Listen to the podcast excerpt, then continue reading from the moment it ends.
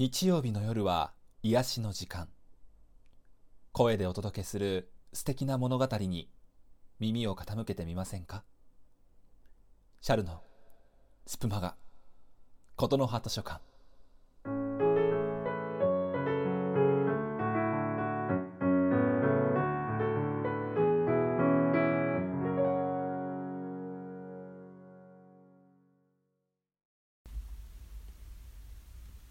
僕の宇宙の旅。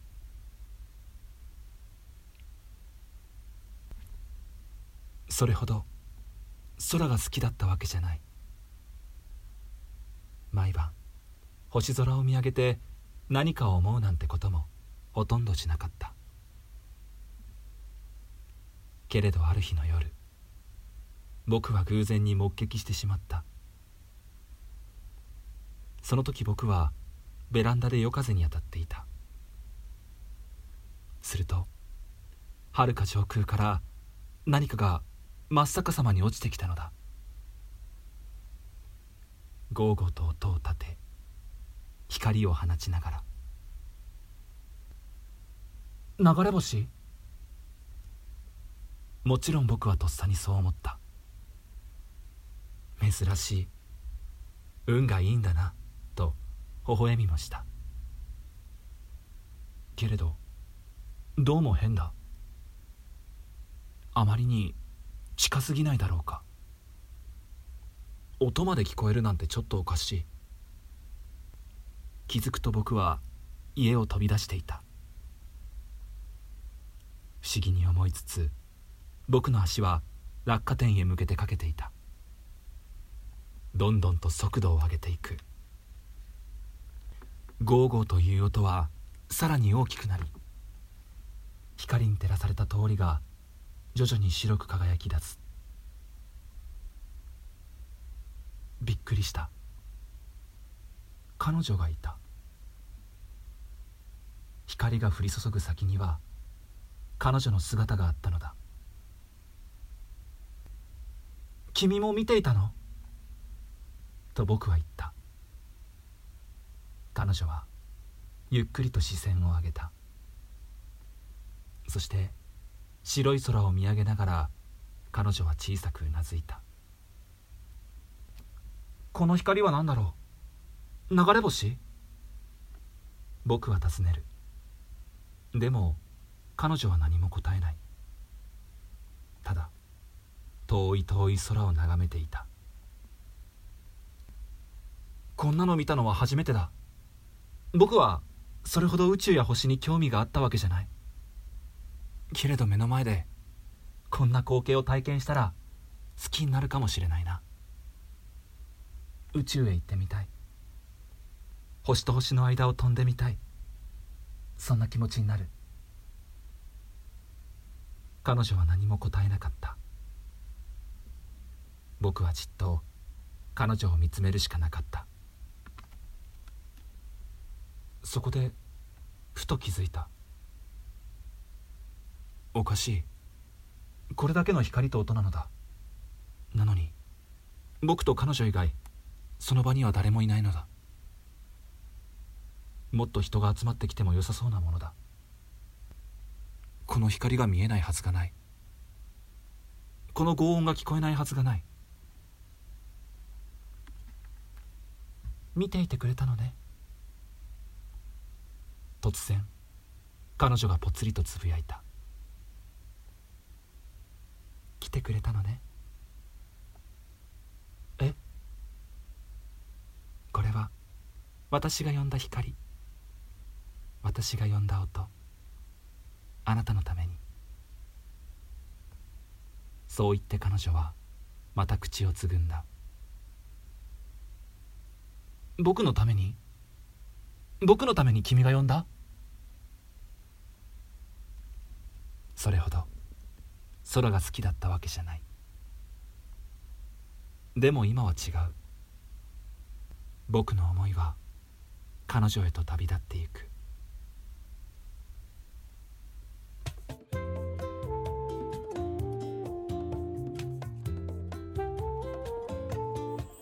スプマガ琴の葉図書館。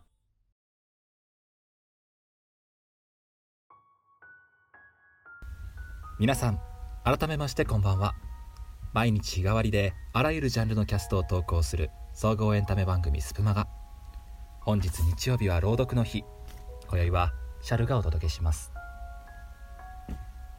冒頭で読んだ作品は U35 京都朗読コンテストの予選で使われているテキスト「僕の宇宙の旅」池田久樹さんの作品でした。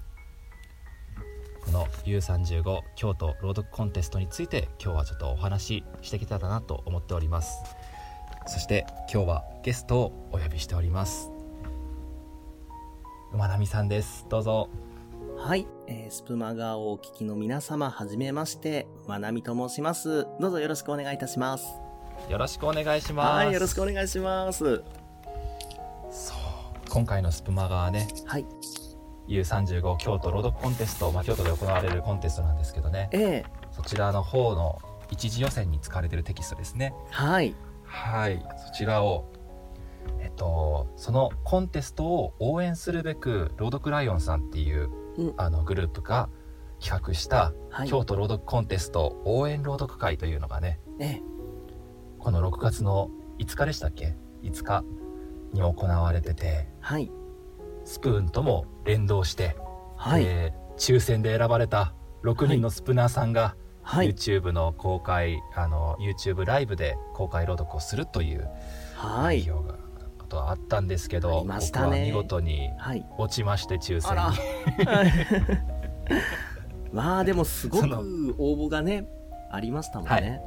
そう14人の応募の中から6人って感じだったんで、うん、い、う本当は僕が体験した話をしたかったんだけどできなかったのではい、選ばれた馬並さんに してもらって感想を聞こうという形になります。よろしくお願いします。はい、よろしくお願いいたします。その、まあ、当日、まあ、よ、めった人の視点も交えてということですね。そうですね。はい承知いたしました。では、はい、よろしくお願いいたします。この京都朗読コンテストのあの応援朗読会の方ではね、はいあのゲストの人がはい、あのいらっしゃって、ね渡辺智明さんとね、はい西村俊彦さはい、んもう本当に存じ上げてますって感じですよね。そうですね。ツイッターでもそうですし、もちろん YouTube の方でも、もう我々、はいはい。おそらくね、あの、朗読などを主にやられている方であれば、もうお二方ともご存知かとは思いますけれども、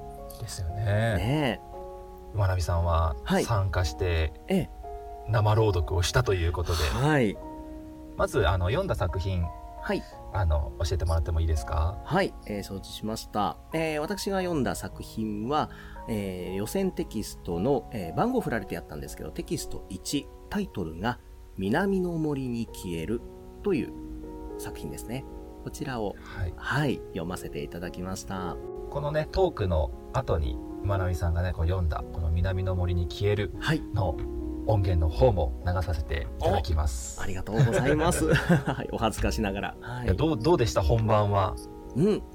そうですね。本番は、あのー最初にゲストさんのおお話と、そして、えーお二方、ゲストお二方と、あとは MC をやられていたサナミさんはいの、えー生朗読がそれぞれあって、そこからあの一般の部という風に移っていきましたので、あの、始まる当初、あの、枠が始まった当初は、まあ、若干ドキドキしつつ、まあ、お話をいろいろと聞きながら、なるほどなっていうふうに、えー聞いてたんですけれども、だんだん、やはりこう、出番が近づくにつれて、あ、そうだ、この後読むんだっていうふうに、はっと 気づきまして、はい。なんかこう、楽しく、あの、感心しながら聞いている場合じゃないって思いながらですね、あのうんうんうん私はその順番としては2番目でしたので、はい。あの、一番最初に読まれていたロイヤルミルクティーさんが読まれている間も、あの、いろいろとこう最終チェックを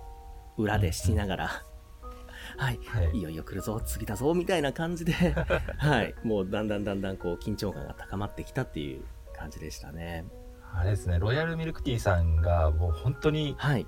緊張してるなって僕らも伝わってくるぐらいのね。声で参加してたから、えう。あれって多分みんな結構緊張感が高まってたんじゃないかなって思うね。ねトップバッターはもう格別だったと思います。それこそもう私以上の、ね。はい、プレッシャーはあったんじゃないかなって思いますね。う。ん。いやー馬並さんの朗読も聞きましたよ。あ、ありがとうございます。いやいや、とんでもないです。もう、その前に、ね、同じ作品をね、ゲストである、あの、西村さんが、あの、読まれて、その後、もうすぐ読まなければいけないという状況でしたので、もう輪をかけて、なんでしょう、いつものこれは朗読と違うぞっていう感じが あったので、いつも通りに読めたかどうかも、もう、はっきりと覚えてないですね。いやでもやっぱり、はい。あの馬並さんのあのおじいちゃんの声聞くと安心しますよ。今回のテキストにもいてよかったなみたいなそうですね、ここぞとばかりにみたいなところはあったかなっていうのはありますね。もうすでに、あの、ね、何度か聞いてくださったことのある方、私のね、あの、朗読を聞いてくださったある方は、あ、大体の、あの、いつもの、あの、おじいちゃんだっていう 感じがあったんじゃないかなって思いますけれどもね。いやー馬並さんの朗読で僕やっぱ聞いててすごいなって思うのは、はい。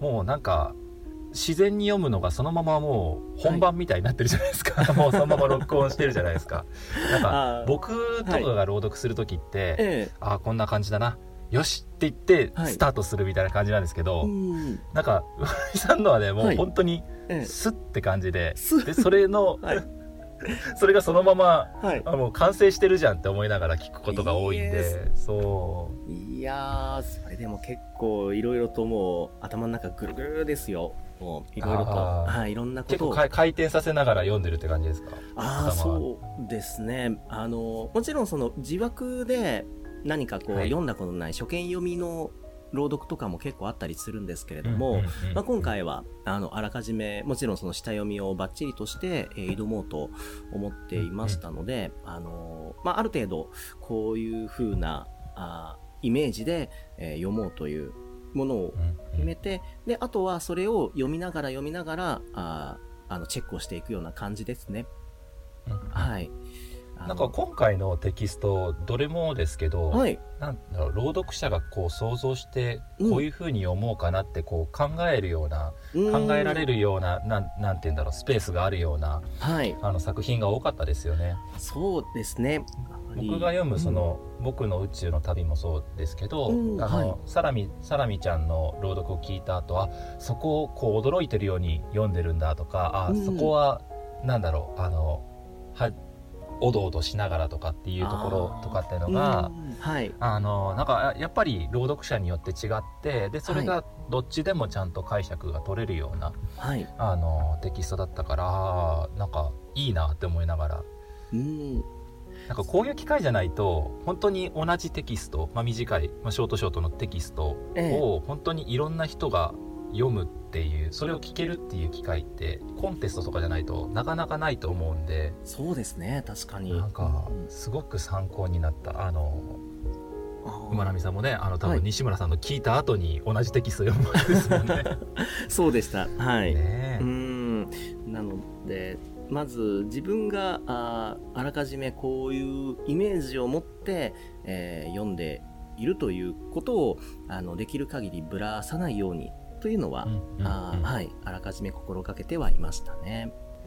僕はねこの「僕の宇宙の旅」テキスト2を選んだのは、はい、結構なんかストーリーが綺麗というか最初終わりうん。に、あの自分本主人公の思いがあってある出来事をきっかけにはい。気持ちが変わっていくっていうような、なんかお話の流れとしてすごい読みやすくて綺麗だったっていうのが一番第一印象であってうーうんんあと結構主人公視点ではい。ナレーションする作品が結構好きだったりするんであ、なるほど。あのうんうん。瓶詰地獄みたいにああの手紙を書いてる、主人公が手紙を書いてるだったりとか、はい。あの馬並さんと一緒にねやったあのシャーロック・ホームズみたいにうんワトソンが、はい。あのその事件の概要をこう記録していくみたいな感覚のうん。作品の方が意外と好きで ああこれは多分自に分にどちらかというと合ってる作品じゃないかなって思いながらテキストに選びましたね。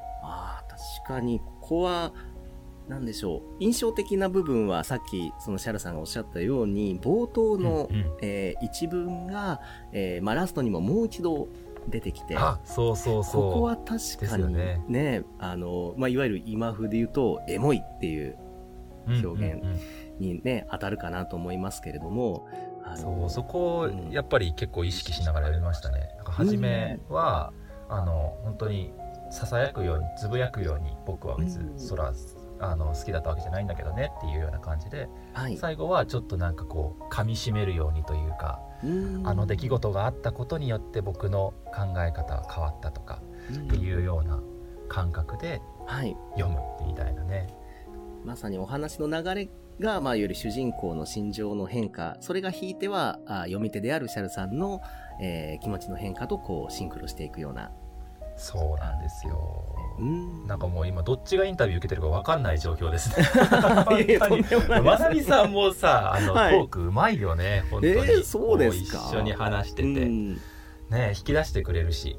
で僕もちょっと引き出せるように頑張りたいですよ。ああ、いえ、よろしくお願いします。馬並さんはこの「南の森に消えるはい。」を選んだ、まはい。あなんか直感的な理由でもいいですし。はい。教えてもらっていいですか？わかりました。南のニケールは、まず3作品それぞれ一通り読んでですね、うんうん。まあ、大体その作品のイメージというのをあの思い浮かべる。これはあのいつもやる朗読と同じような流れなんですけれども、その中で、そうですね、一番あの映像として細かくイメージができて、で、なおかつ、そのお話の、まあ、展開、まあ、オチですね。が、個人的に好みに近かったというのが一番の理由ですね。はい。その、今回、そのテキスト1の方は、あさっきのね、そのテキスト2の僕の宇宙の旅と違って、いわゆるその、読み手の視点というものが、冒頭は、あその主人公である青年を俯瞰して見ている側の、まあ、いわゆる、なんでしょう、神様視点ってね、よく言われたりしますけれども、あの、そこが、あーいわゆるストーリーテラーみたいな感じになって進んで、そこから青年のお視点ですね。森に、え森が現れてから、あ、なんでこんなところに森が？え？みたいな、あその心情も織り交ぜつつ、そしてまたちょっと引いた目線になって、えーまたですね、あの、奇妙な老人ですね。老人に話しかけられたところから、少しこう気持ちが青年のお心情に重なっていくっていうような、まあ、そういうですね、聞いている側も読む側も、えーいろんなこう視点でお話が展開していくというところが、まあ、実際の、あのまあ、映画のような感じで、えーイメージしながらあーこう楽しめるお話かなと思いまして。うんねね、うんもうちょっと永遠に続きそうなんで話を戻しちゃいますけど もう話し込んじゃいますね。はい。あと、はいえっ、と今日はねえっ、とはい。3つお話ししようかなと思ってた中のはい。もう1個、あはいシャーロック・ホームズをおこのスプマガでもちょっと紹介させてもらったんですけど、ありがとうございます。うんあの、うん撮りましたね一緒にねねちょっと次回作が僕の都合でで撮れてないんですけどまあまあそれもね下読みしてますでも、予定してますからね、皆さん。はい。またやりましょうやりましょうやりましょう、ぜひ。はい。もう半年以上前でしょうか。そうですねね、第1弾。もうね、なんかあっという間な感じがしますけれども、でもはっきりと覚えてますよ。もう、ああ、ね本当ですか、はい。二人で録音した、ね、ね時もそうですし。僕の方がね読むのが遅いだけなんですけど頑張ります いや、また読みましょうね。はい。あと、僕はその掛け合いで朗読取るのがはい結構初めてぐらいに近くて、あ、そうだったんですね。すごく新鮮でしたね、うん。うん。通話をしながらでしたね、はいあれは。んそうですねもうそのまま録音してってなってましたもんねはい。いや、あれも2時間ぐらいでしたっけ？そうですね2時間。ぐらいでもなんかお互い集中してそのまま撮れてましたね最後までね。そうですね。だいたいうん。1時間半ぐらいのね、あのキャストになってますけれども、それを、まあね、もう2倍以下の時間で撮り終えたっていうのはもう、そこにガッと集中していたっていうのもありますよね。あれよかったな、あれ結構僕の中での朗読感みたいなの変わりましたよ。あそうなんですね。の、はい。なんだろうね。その、ええ。やっぱ自分の中で作り上げていくイメージが多かったんですけど、やっぱあの一緒に作って掛け合いでやったら、はい。その相手から受けるイメージとかでまた自分の中でのそのストーリー感が変わったりとかもするんだなっていうのがおすごく大きくて。うん。だからだから自分もその物語に入れるような入りやすいなってすごい思いましたね。なるほど、相手に相手が持っているイメージも持ち寄ってそこで、うん。えーまあその共有することで一個の物語というか作品が出来上がっていくっていう。そう。なんか具体的には言えないですけど、んやっぱりいつも俯瞰して見てるところのちょっと一歩前に踏み込んだ感じというか、うん。なんかちょっと物語の方に入り込んだ感じというかそんな感覚がやっててあ面白いなって思いましたおではもう作品のその文章で見るとワトソンの視点ですけれども声にするとそれはあれですねワトソンを通したシャルさんの視点、そうですねはい、うん心情ということですね。うん、なんかその出力あの普段の朗読ってはい。どのセリフも僕の方から発するじゃないですか、うん確かに。でもその掛け合いだと、その発する方と入ってくる方でこうキャッチボールみたいなのもあるあるのがやっぱ、はいああ違うなって思いながら、うん、撮れたんでですね。すごい貴重な体験だなって思いながら。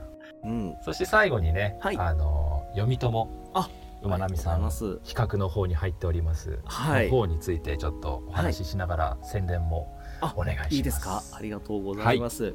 はい。えー読み友というですね、あの、これもスプーン内で、あの、私、他に同じくその RDK48 のプロデューサーでもあります、ウルさん。ね。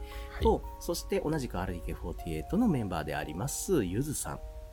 と、えーまあ私の3名で、えーまあ運営を行っている番組でございます。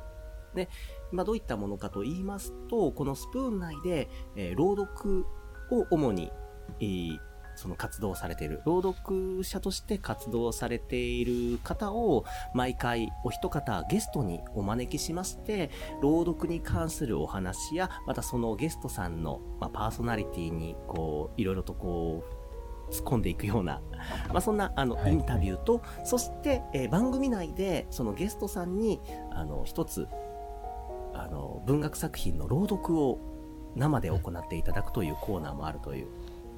なので、えーまあ、そのね、ゲストさんのファンの方だけではなく、朗読界隈で活動されている方、まあ、ひいては朗読について、まあ、あまり、えー詳しくない方にも楽しんでいただけるような、そういった番組になっております。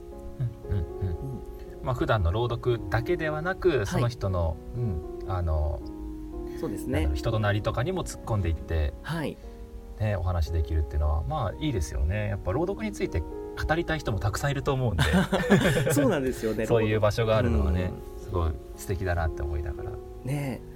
普段その朗読のイメージがあっても例えばその雑談であったりとかあの、はい。なんでしょうその朗読や作品に対して語るということをあまりされない方もいらっしゃったり、うんうん、しますのでほぼ枠の中はもうほぼ朗読だけっていう風な方もいらっしゃいますので、まあそういった方も、まあそうでない方もですね、いろいろなお話を交えて、えーまあ、朗読を中心とした、あーまあ、バラエティ的な要素も持った番組ですね。はい。なので基本的には、あの、MC、毎回あの、運営3人のうち2人が、あの、入れ替わりで MC を行っているんですけれども、まあ、はい。あの、いろいろと、へえ、そうなんですねっていう、もういろんなね、関心をしながら、はい。ねそれこそ朗読はねそれ人それぞれの部分があるからこそ、はい。ね、たくさん話せそうですね。そうですね。あの、それだけに、こう、ね、あの、朗読を今後、まあやっていこうかなって、もし思われている方にも、ぜひ聞いてほしいなって思いますね。とぜひうんや。ってほしいですねなんか発声練習とかにもなるから、はいね、そういうなんかこう、朗読するぞってところよりもなんかはいもっと手前のところでも全然ね参加してもらってもそうねですね。滑舌練習であったりとか、うんまあ、腹式呼吸のトレーニングであったりとか、はい。ね、そういうところにも活用できるかもしれないんで。そうですね。ゲストさんをねその推しにされている方なんかはゲストさんがいつも朗読をするときに例えばどういうことを考えてやっているのかとか、うん。うん、いつも読む前にはこういう準備をしているんだなとかそういったような、まあ、ちょっとマル秘的なことも知れたりしますので。僕めっちゃ書き込むタイプですから。お。それもそれで多分あんまりないですよね。シャルさん、うん。これ以上は。はいまたあ。もしかしたらねっていうことがありますのでね。はい。はい。なので、あのー我々、えー運営一同はね、あのーもうシャルさんの、ね、ご登壇を 心よりお待ちしてますよかもしれね。ないだって僕僕らで多分カットしてると思うんですけど、はいもう40分ぐらい喋ってますからねあらら、そうなんですよ。実はね、あのーもう聞いてくださっている方は、もう、えって思われるかもしれないですけれども。そうなんですよ。結構いろんなお話しましたね。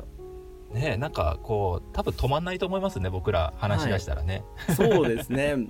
定期的な感じなんですかね？毎今の月ところはそうですね。基本的には今のところ時間とか曜日とかははっきりとは固定していないんですけれども、ペースとしては月に2回、まあ、大体週末ぐらいですね。金曜日や土曜日のあの夜うー9時半21時30分ぐらいがあ目安になってまして今このキャストが流れている段階では今のところで4回まで。うんうん。はい、あの放送されていますのでまたそうですね来月7月もあのゲストさんをお招きして、えー読み友の放送を予定しておりますのでぜひあの専用のアカウントがありますので、えーシャープ読み友という名前で、まあ、読み友と検索していただければはいすぐに見つけられるかと思いますはいので、はい、もしご興味、あのある方は覗いていただければなと思います。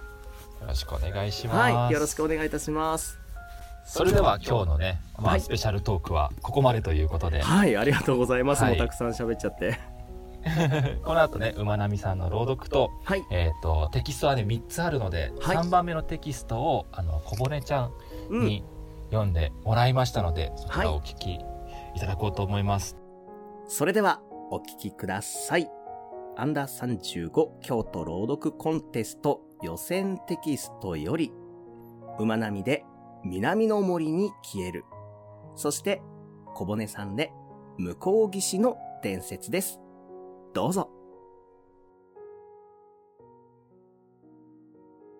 池田久樹作南の森に消える。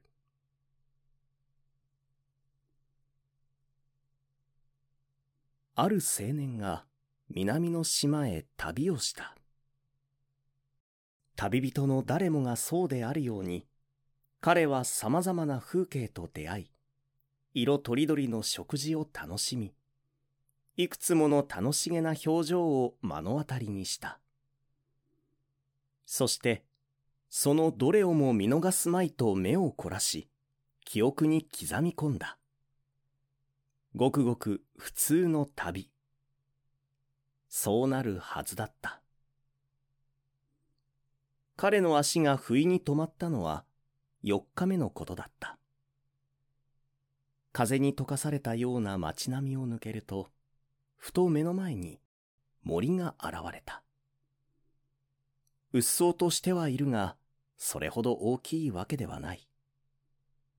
南国特有の鮮やかな緑が印象的で、柔らかな半円を描いている。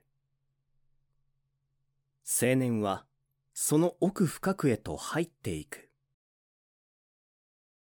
しかし、なぜこんなところに森が？まさか導かれた？いや、そんなバカな。青年は苦笑を浮かべる。と、急に視界が開けた。川だった。簡単に向こう岸へ渡れそうなほど、ゆったりとした流れである。青年は、その川辺に腰を下ろして、一息ついた。両手で水をすくう。そのまま顔を洗い、汗を拭った。はっとした。視線の先に、全く知らない顔があった。少年だろうか。緩やかな水面に見覚えのない少年の顔が映っていた。これは一体？どうかしたのかね？突然、頭上から声が降ってきた。青年は飛び上がりそうなほど驚いた。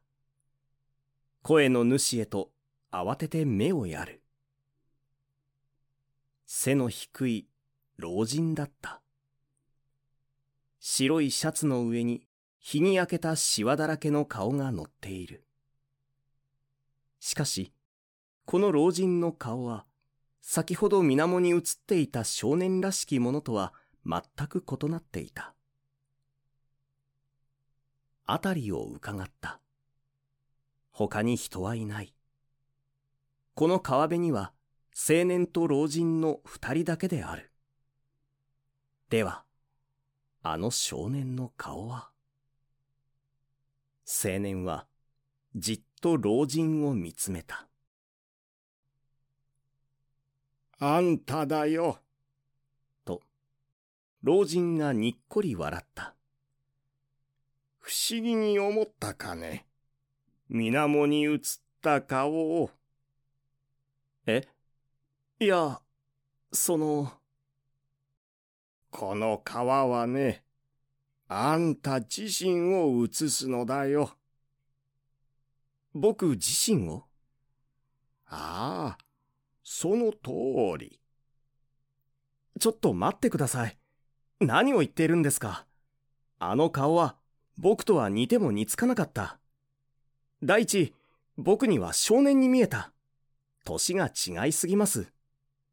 いや、間違いなくあんただよ。私はそれを知っている。知っている？何を知っているんですか？僕はあの顔を一度も見たことがない。では、誰だったのだろうな？あんたが目にしたあの顔は。それは、と言って、青年は口をつぐんだ。あの顔は自分ではない。もちろん、少年時代の彼自身でもない。そして、目の前にいるこの老人のものでもない。それは確かだった。青年は再び川を覗き込んだ。恐る恐る、ゆっくりと。息を飲んだ。やはり、全く見知らぬ少年の顔だった。老人は複雑な思いで、この青年を眺めていた。青年は長い間、水面を見つめ続けていた。目を見張り、ポカンと口を開け、呆然とした表情を浮かべている。しばらくして、青年は立ち上がった。ふらふらとした足取りで歩いていく。老人は、その背中を黙って見送った。青年が森の中へと消えるまで。そう。私は知っている。老人は一つ息を吐く。そして、あの青年がしていたように、老人も川の流れを覗き込んだ。もう何度目になるだろうか。そこには相変わらず、自分の顔ではない、全く知らない別人のものが映っていた。老人は、ぽつりとつぶやいた。次は、この人物に生まれ変わるのか。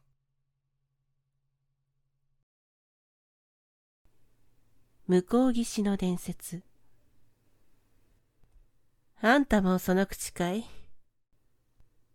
ふっと声が下から浮いてきた。俺、あんたのこと知ってるよ。その声の主は船に乗っていた。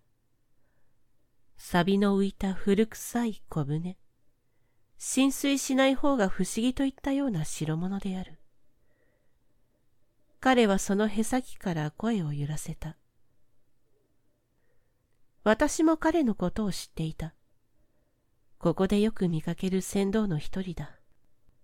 日に焼けた肌からは年齢がわからなかったが、どうやら思っていたよりも若いらしい。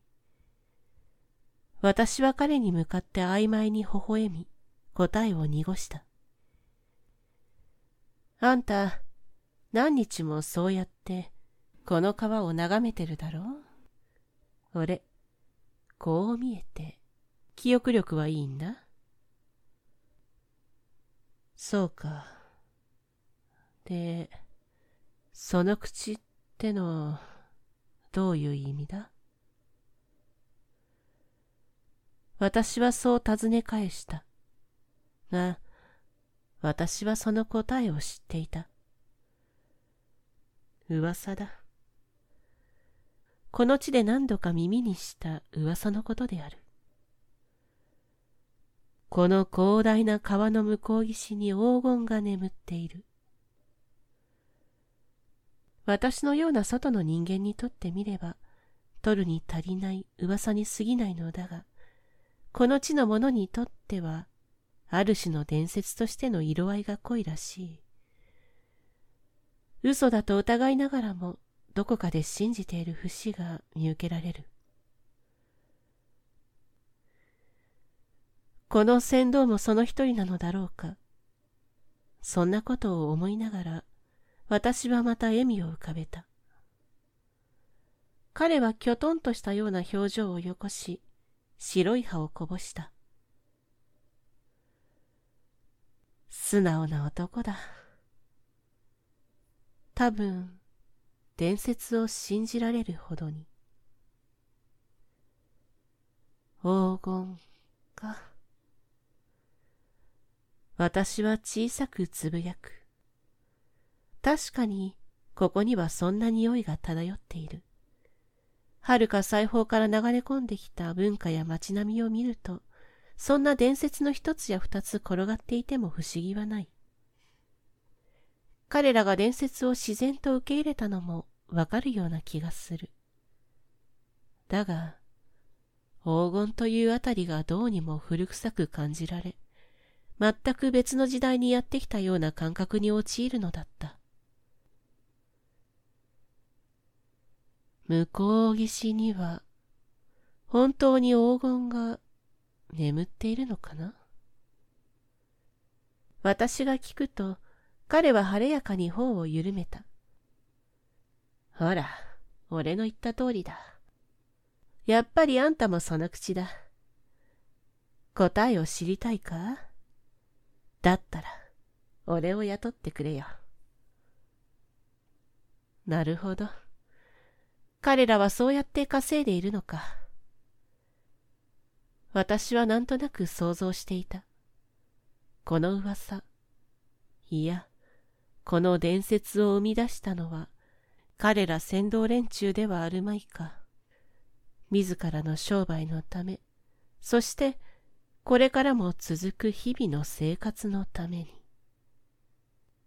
だとすれば、向こう岸に黄金などない。そこに存在するのは彼らの真実だ。この伝説にはきっと彼らの日々の真実が隠されている。なぜか、そんな気がして仕方なかった。私は告げた。君を雇おう。君の船に乗ろう。そう来なくちゃな。彼はそう言って右手を差し出した。さて、私はここで真実を見つけ出せるのだろうか。伝説へと向かう船は黄金色に染まった大河を渡り始める。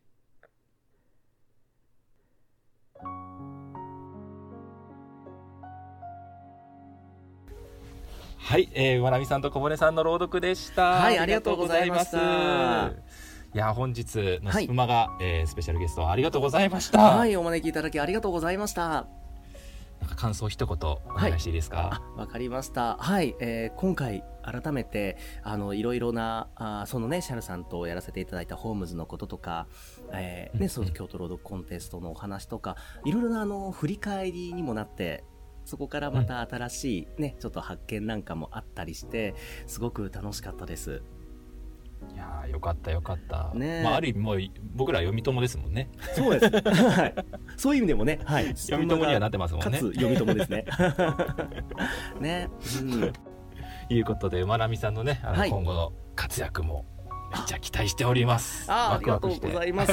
ね、あの、シャルさんともまたあの、お二人でね、えーホームズも読んでいきますので、そちらも楽しみにしていただければなと思います。はい。はい、それでは、えー本日のスプマが日曜日琴の葉図書館は、えーシャルと馬並みでお届けしました。ありがとうございました。ありがとうございました。